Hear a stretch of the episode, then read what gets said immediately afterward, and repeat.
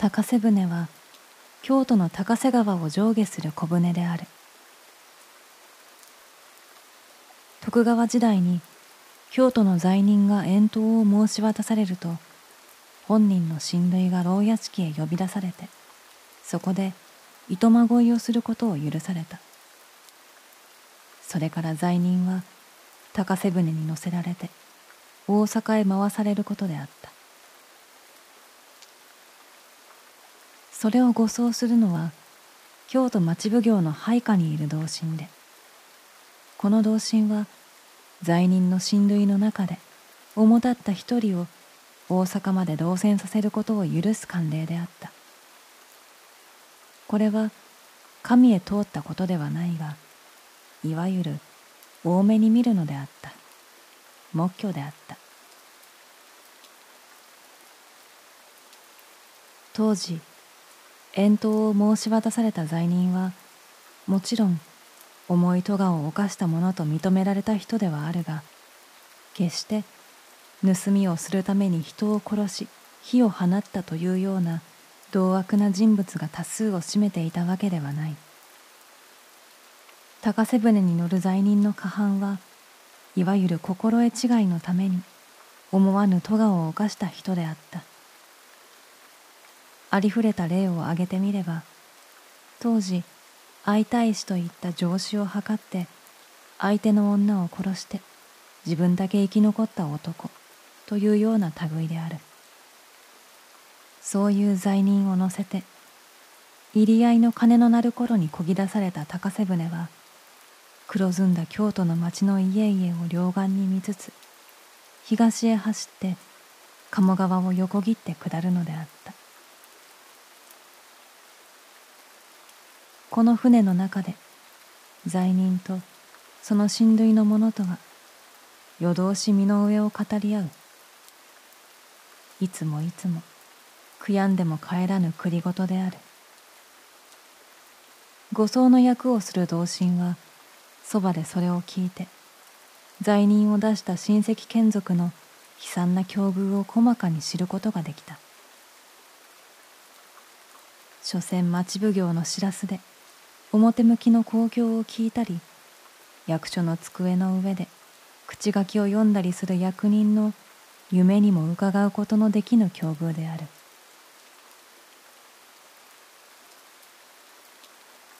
同心を務める人にもいろいろの性質があるからこの時ただうるさいと思って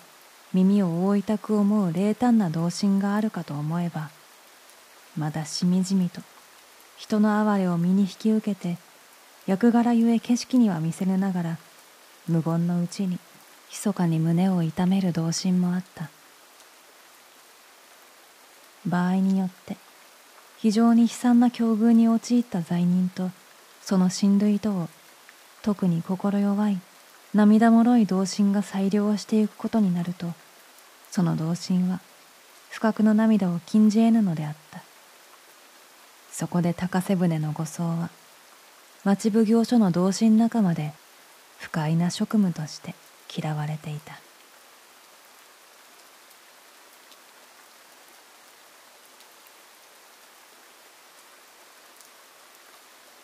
いつの頃であったか。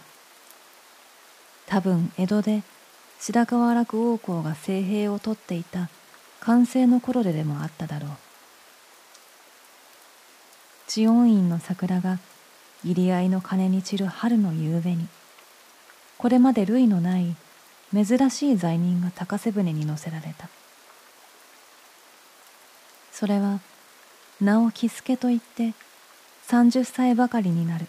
住所不定の男である。もとより牢屋敷に呼び出されるような親類はないので船にもただ一人で乗った。護送を命ぜられて一緒に船に乗り込んだ同心羽田昌兵衛はただ喜助が弟殺しの罪人だということだけを聞いていた。さて牢屋敷から桟橋まで連れてくる間この痩せ獅子の色の青白い喜助の様子を見るにいかにも神妙にいかにもおとなしく自分をば講義の役人として敬って何事につけても逆らわぬようにしている。しかもそれが罪人の間に往々見受けるような恩順を装って牽制にこびる態度ではない。庄兵衛は不思議に思った。そして船に乗ってからも単に役目の表で見張っているばかりでなく絶えず喜助の挙動に細かい注意をしていた。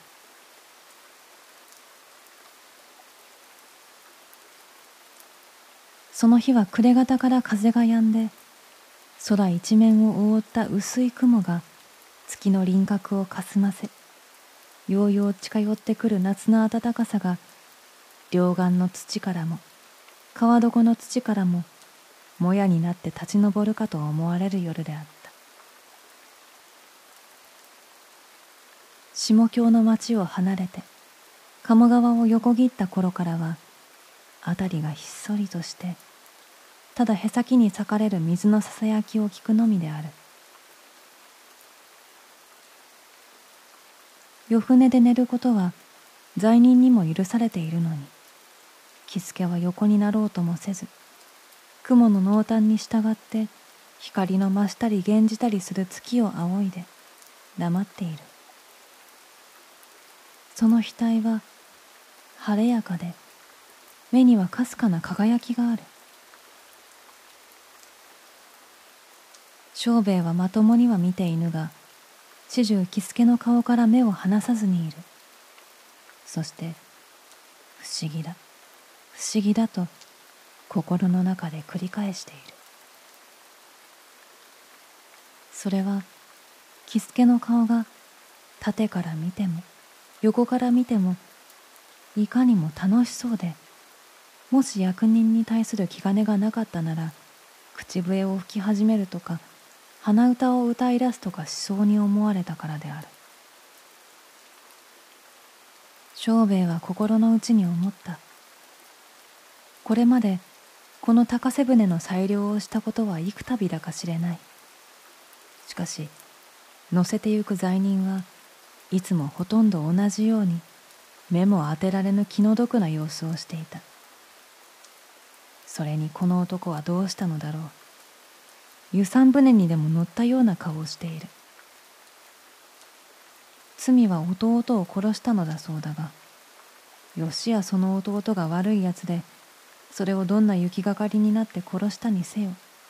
人の情としていい心持ちはせぬはずである。この色の青い痩せ男がその人の情というものが全く欠けているほどの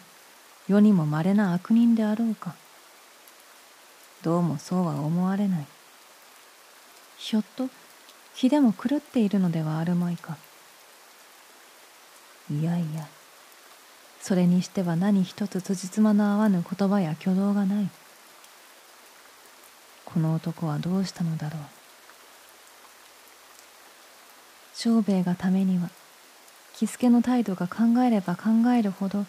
わからなくなるのである。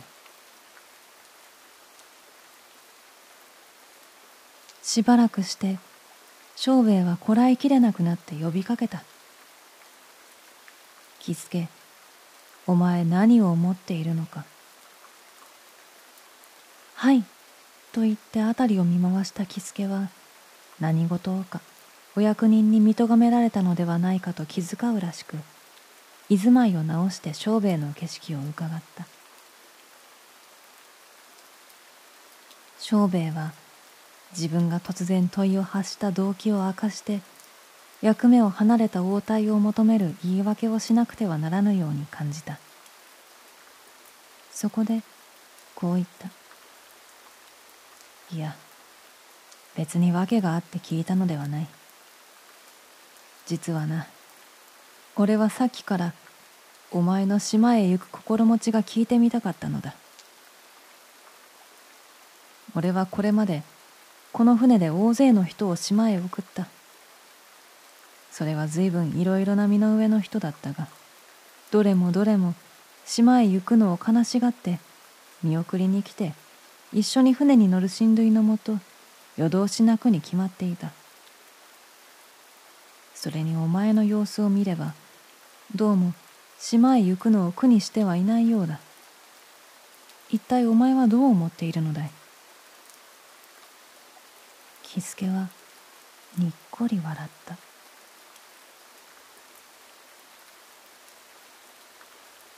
ご親切におっしゃってくだすってありがとうございます。なるほど島へ行くということは他の人には悲しいことでございましょう。その心持ちは私にも思いやってみることができます。しかしそれは世間で楽をしていた人だからでございます。京都は結構な土地ではございますがその結構な土地でこれまで私のいたしてまいったような苦しみはどこへ参ってもなかろうと存じます。お上のご慈悲で命を助けて島へやってくださいます。島はよしやつらいところでも鬼の住むところではございますまい。私はこれまでどこと言って自分のいていいところというものがございませんでした。今度お上で島に色とおっしゃってくださいます。その色とおっしゃるところに落ち着いていることができますのがまず何よりもありがたいことでございます。それに私はこんなにか弱い体ではございますがついぞ病気をいたしたことはございませんから島へ行ってからどんなにつらい仕事をしたって体を痛めるようなことはあるまいと存じます。それから今度島へおやりくださるにつきまして200文の帳目をいただきました。それをここに持っております。こう言いかけて喜助は胸に手を当てた。遠投を仰せつけられる者には帳目200銅を使わすというのは当時の掟であった喜助は言葉を継いだお恥ずかしいことを申し上げなくてはなりませぬが私は今日まで200文というお足をこうして懐に入れて持っていたことはござりませぬ。どこかで仕事に取りつきたいと思って仕事を訪ねて歩きましてそれが見つかり次第骨を惜しまずに働きました。そしてもらった銭はいつも右から左へ人手に渡さなくてはなりませなんだ。それも現金で物が買って食べられる時は私の工面のいい時で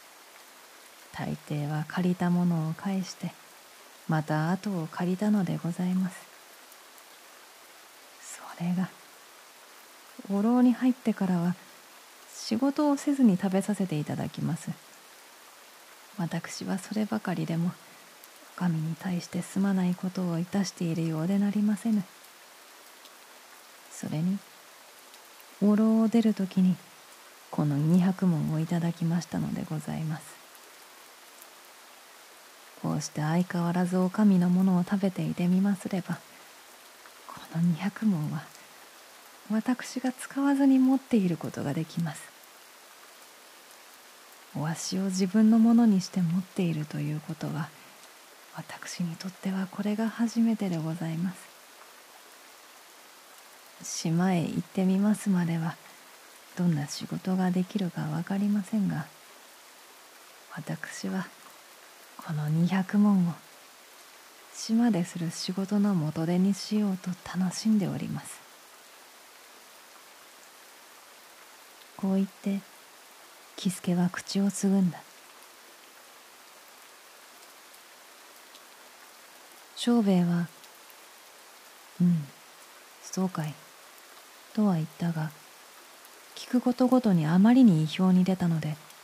これもしばらく何も言うことができずに考え込んで黙っていた。庄兵衛はかれこれ初老に手の届く年になっていてもう女房に子供を4人産ませている。それに老母が生きているので家は7人暮らしである。平成人には臨職と言われるほどの倹約な生活をしていて衣類は自分が役目のために着るもののほか寝巻きしかこしらえぬくらいにしている。しかし不幸なことには妻をいい寝台の商人の家から迎えた。そこで女房は夫のもらう淵米で暮らしを立てて行こうとする善意はあるが豊かな家に可愛がられて育った癖があるので夫が満足するほど手元を引き締めて暮らしていくことができない。ややもすれば月末になって感情が足りなくなる。すると女房が内緒で里から金を持ってきて帳尻を合わせる。それは夫が借財というものを毛虫のように嫌うからである。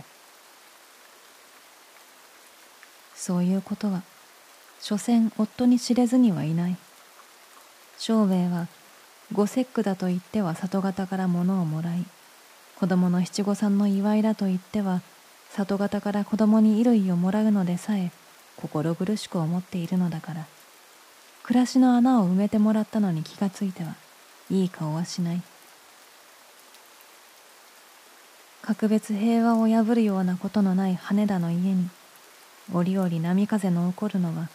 これが原因である。庄兵衛は今喜助の話を聞いて喜助の身の上を我が身の上に引き比べてみた。喜助は仕事をして給料を取っても右から左へ人手に渡してなくしてしまうと言った。いかにも哀れな気の毒な境外である。しかし一転して我が身の上を顧みれば彼と我との間に果たしてどれほどの差があるか。自分も神からもらう淵米を右から左へ人手に渡して暮らしているに過ぎぬではないか。彼と我との相違はいわばそろばんの桁が違っているだけで喜助のありがたがる二百文に相当する貯蓄だにこっちはないのである。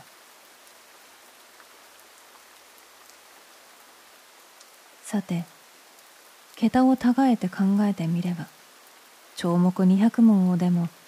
喜助がそれを貯蓄と見て喜んでいるのに無理はない。その心持ちは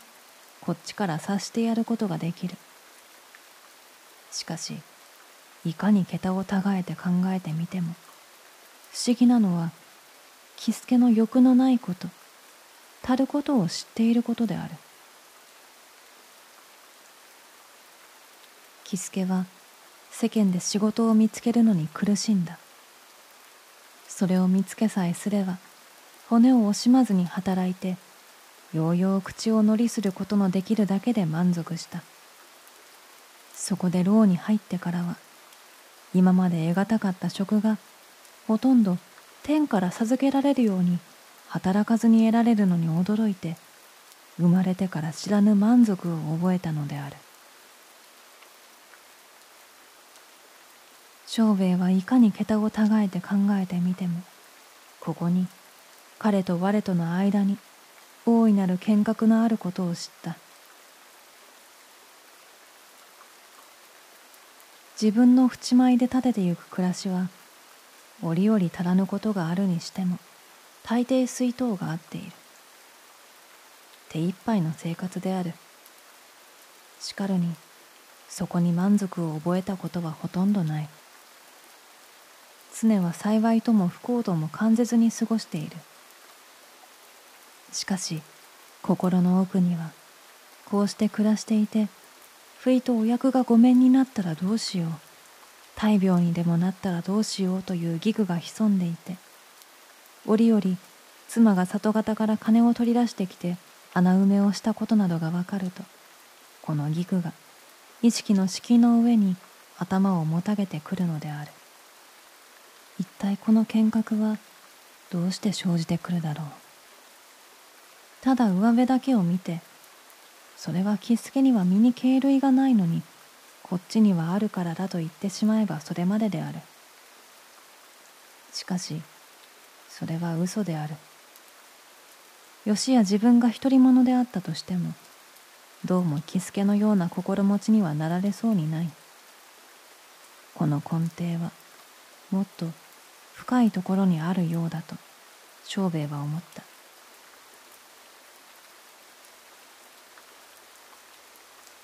長兵衛はただ漠然と人の一生というようなことを思ってみた。人は身に病があるとこの病がなかったらと思う。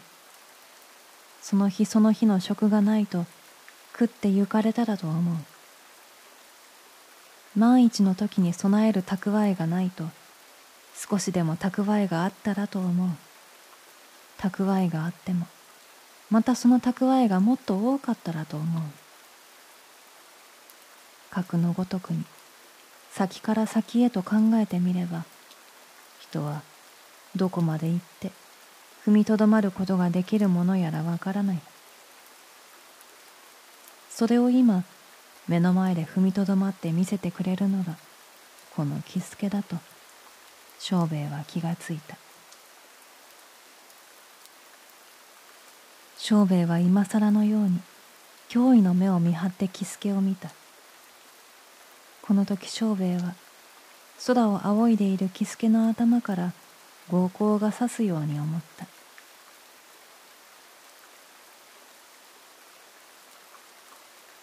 庄兵衛は喜助の顔を守りつつまた喜助さんと呼びかけた。今度はさんと言ったがこれは十分の意識を持って証拠を改めたわけではない。その声が我が口から出て我が耳に入るや否や庄兵衛はこの証拠の不穏当なものに気がついたが今更すでに出た言葉を取り返すこともできなかった「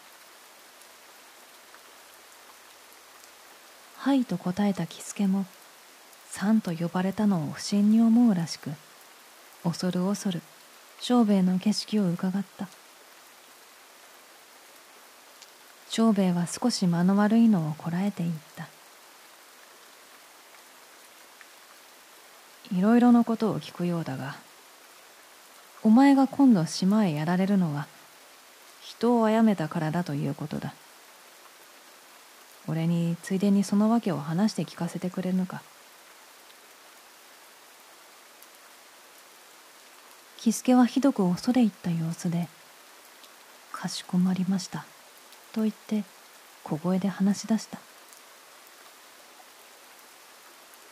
どうもとんだ心得違いで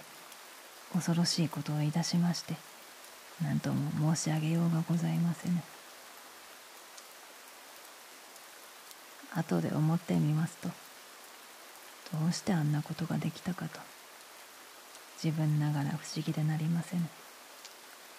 全く夢中でいたしたのでございます。私は小さい時に二親が自役で亡くなりまして弟と二人後に残りました。初めはちょうど軒下に生まれた犬の子に不憫をかけるように町内の人たちがお恵みくださいますので近所中の走り使いなどをいたして飢え小えもせずに育ちました。次第に大きくなりまして職を探しますにもなるたけ二人が離れないようにいたして一緒にいて助け合って働きました。去年の秋のことでございます。私は弟と一緒に西陣の織場に入りまして空引きということをいたすことになりました。そのうち弟が病気で働けなくなったのでございます。その頃私どもは北山の掘ったて小屋同様のところに寝起きをいたして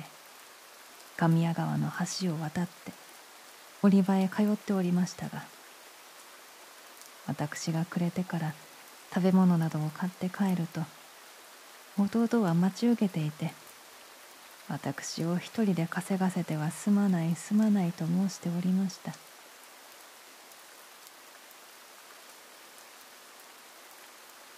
ある日いつものように何心なく帰ってみますと。弟は布団の上に突っ伏していまして周りは血だらけなのでございます。私はびっくりいたして手に持っていた竹の皮包みや何かをそこへおっぽり出してそばへ行って「どうしたどうした」と申しましたすると弟は真っ青な顔の両方の方から顎へかけて血に染まったのをあげて私を見ましたが物を言うことができませぬ。息をいたすたびに傷口でヒューヒューという音がいたすだけでございます。私にはどうも様子が分かりませんのでどうしたのだい？血を吐いたのかいと言ってそばへ寄ろうといたすと弟は右の手を床について少し体を起こしました。左の手はしっかり顎の下のところを押さえていますがその指の間から黒血の塊がはみ出しています。弟は目で私のそばへ寄るのをとどめるようにして口を聞きました。ようようものが言えるようになったのでございます。すまない。どうぞ堪忍してくれ。どうせ治りそうにない病気だから早く死んで少しでも兄貴に楽がさせたいと思ったのだ。笛を切ったらすぐ死ねるだろうと思ったが息がそこから漏れるだけで死ねない。深く深くと思って力いっぱい押し込むと横へ滑ってしまった。歯はこぼれはしなかったようだ。これをうまく抜いてくれたら俺は死ねるだろうと思っている。物を言うのが切なくっていけない。どうぞ手を貸して抜いてくれというのでございます。弟が左の手を緩めるとそこからまた息が漏ります。私は何と言おうにも声が出ませんので黙って弟の喉の傷を覗いてみますと何でも右の手にカミソリを持って横に笛を切ったがそれでは死にきれなかったのでそのままカミソリをえぐるように深く突っ込んだものと見えます。絵がやっと二寸ばかり傷口から出ています。私はそれだけのことを見てどうしようという思案もつかずに弟の顔を見ました。弟はじっと私を見つめています。私はやっとのことで待っていてくれ。お医者を呼んでくるからと申しました。弟は恨めしそうな目つきをいたしましたがまた左の手で喉をしっかり押さえて医者が何になる。ああ苦しい。早く抜いてくれ。頼むというのでございます。私は途方に暮れたような心持ちになってただ弟の顔ばかり見ております。こんな時は不思議なもので目がものを言います。弟の目は早くしろ早くしろと言ってさも恨めしそうに私を見ています。私の頭の中ではなんだかこう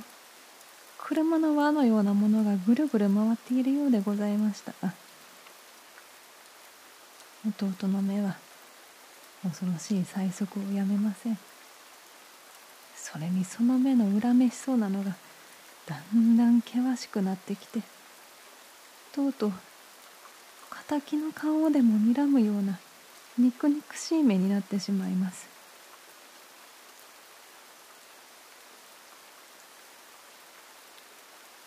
それを見ていて私はとうとうこれは弟の言った通りにしてやらなくてはならないと思いました。私は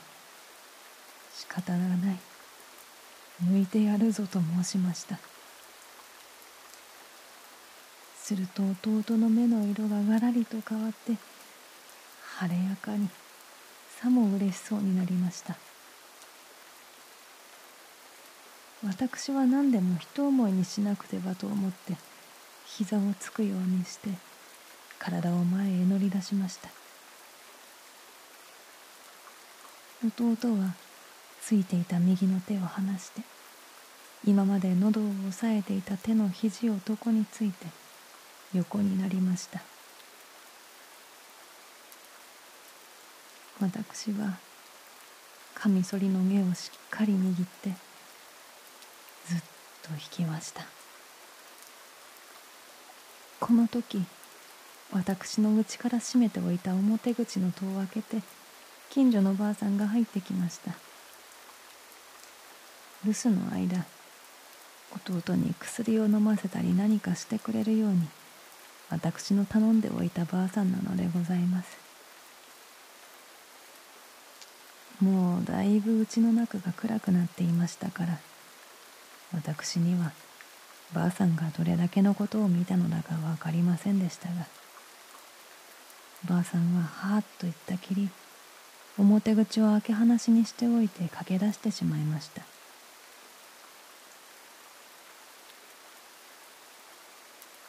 私はカミソリを抜く時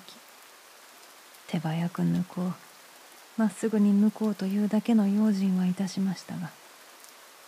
どうも抜いた時の手応えは今まで切れていなかったところを切ったように思われました。歯が外の方を向いていましたから外の方が切れたのでございましょう。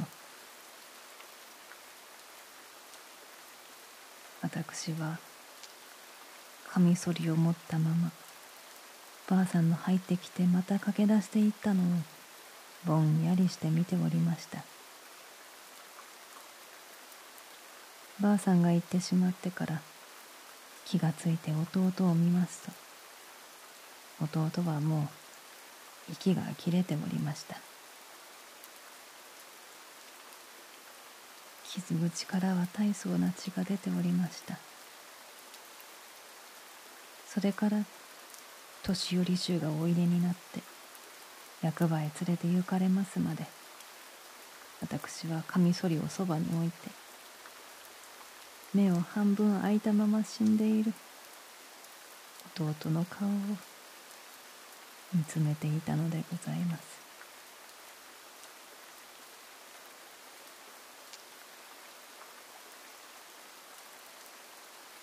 少しうつむき加減になって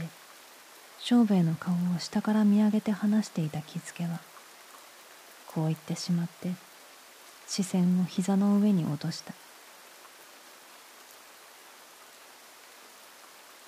着付けの話はよく条理が通っている。ほとんど条理が立ちすぎていると言ってもいいくらいである。これは半年ほどの間当時のことを幾度も思い浮かべてみたのと役場で問われ町奉行所で調べられるその度ごとに注意に注意を加えてさらって見させられたとのためである。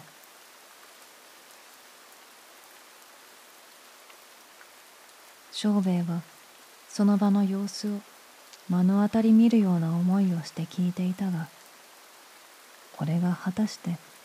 弟殺しというものだろうか。人殺しというものだろうかという疑いが話を半分聞いた時から起こってきて聞いてしまってもその疑いを解くことができなかった。弟はカミソリを抜いてくれたら死なれるだろうから抜いてくれと言った。それを抜いてやって死なせたのだ。殺したのだとは言われる。しかしそのままにしておいてもどうせ死ななくてはならぬ弟であったらしい。それが早く死にたいと言ったのは苦しさに耐えなかったからである。喜助はその句を見ているに忍びなかった。句から救ってやろうと思って命を絶った。それが罪であるのか。殺したのは罪に相違ない。しかしそれが苦から救うためであったと思うとそこに疑いが生じてどうしても解けぬのである。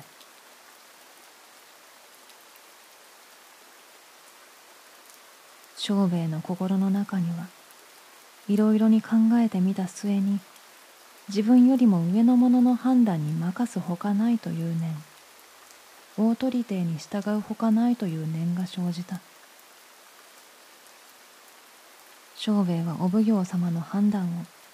そのまま自分の判断にしようと思ったのである。そうは思っても長兵衛はまだどこやらに腑に落ちぬものが残っているのでなんだか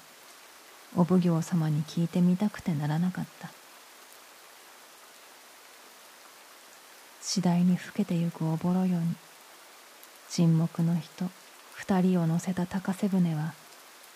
黒い水の表を滑っていった。